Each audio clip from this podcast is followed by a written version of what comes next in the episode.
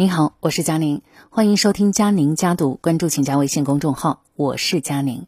小的时候我们总是追求公平，长大了以后知道呢，这个世界上没有绝对的公平，只有相对的公平。但是呢，我一直认为，至少在高考这件事情上，还是做的比较公平和相对公平的一件事儿。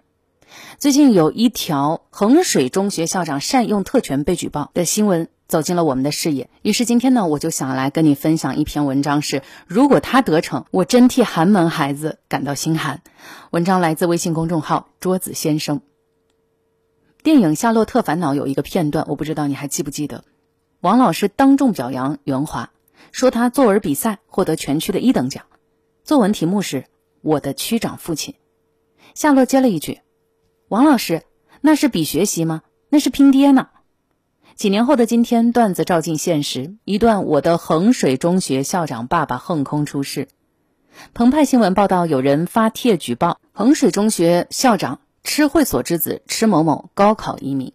所谓高考移民，就是为了达到上大学或者上好大学的目的，利用特殊的手段向录取分数线低、录取率高的省份流动。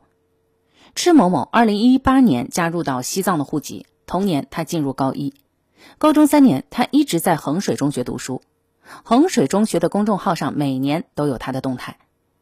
二零二一年，吃某某赴西藏参加高考，也就是说他的户籍在西藏，学籍呢却在衡水中学，享受了河北最优秀的师资、高水准的学习管理，却跑到教育相对落后的西藏考区，对整个西藏的考生都是降维打击。他能那么做，多亏了他的爸爸。吃会所是援藏干部。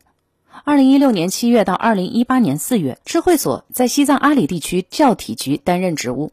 那么根据政策的规定呢，援藏满三年，子女户籍在西藏的可以参加西藏的高考。谁都知道啊，西藏高考试卷更简单，报考人数更少，所以录取率当然会更高。这是对援藏干部辛勤付出的一种回报。社会所援藏没有满三年，他的儿子显然不符合这个政策。如果他儿子去西藏读一年书，学籍满一年，综合所有的条件，他是可以参加西藏的高考的。可是问题就在于他是一个精致的利己主义者，什么好处都想占。如果他多坚持一年，儿子的高考不存在任何问题。可这样一来，他将失去出任衡水中学校长的机会。仕途和孩子的前途，他都想要。他不把孩子送去西藏读书，却占着西藏高考制度的便宜。他强调努力改变命运，可是轮到自己的孩子，却践行拼爹才是王道。如果不是被举报，那这个空子可能已经钻成了。最终，西藏教育考试院回应称，已经取消了吃某某报考的资格。就该如此嘛！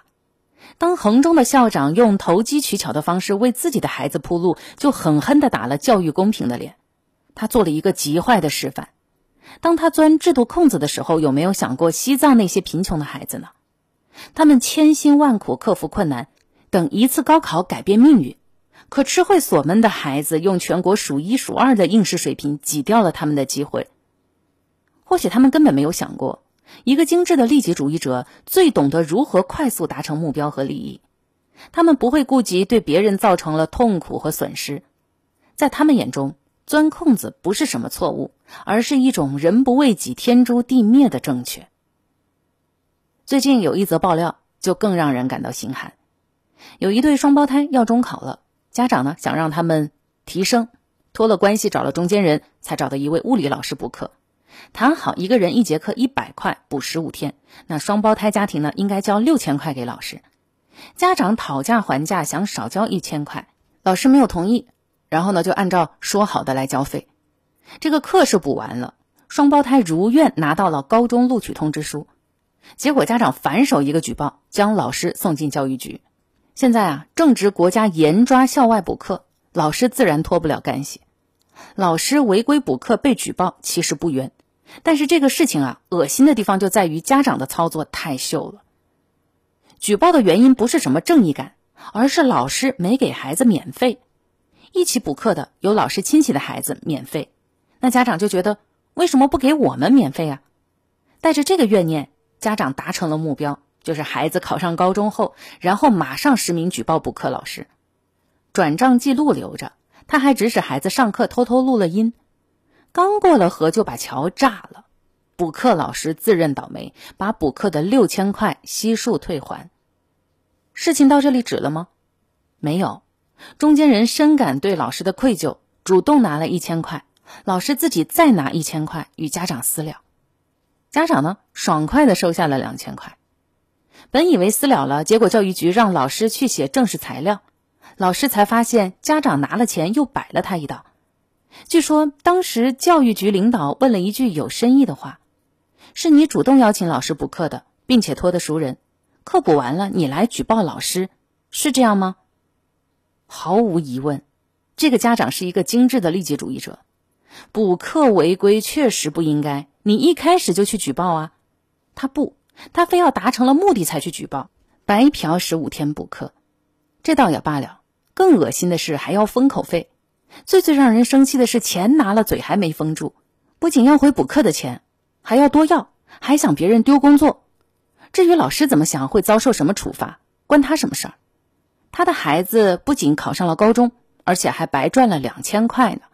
他太知道怎么为自己谋求最大利益了。需要你时笑脸相迎，暗中却想好了对付你的招数；不需要时一脚踹开，还要狠狠的踩上几脚。在他们眼里，没有人情，只有自己的利益。今日同你交好，明天也可以将你当成垫脚石。表面上他们占尽了便宜，从长远看，真的如此吗？有一个小故事：武则天潜心礼佛，下令禁止宰杀牲畜和捕捞鱼虾。幼时姨张德喜得贵子，偷偷杀了一只羊，邀请同僚一聚。同僚们心照不宣，大快朵颐。前来赴宴的杜素却偷偷的藏起了一块肉。事后，他向武则天告发了张德。在朝会上，武则天问张德：“羊肉从何而来呀？”张德与群臣吓得面如土色，唯有杜素暗自窃喜，认定自己加官进爵。就在顷刻之间，武则天展示了杜素的告密信，对张德说：“以后请客务必有识人之名。”一时间，朝臣对杜素怒目而视，举朝欲唾其面。精致的利己主义最终搬了石头砸了自己的脚，这和上述两个新闻事件很类似。吃会所校长钻制度的空子，结果儿子高考成绩被取消，自己的仕途也因此蒙上一层污点。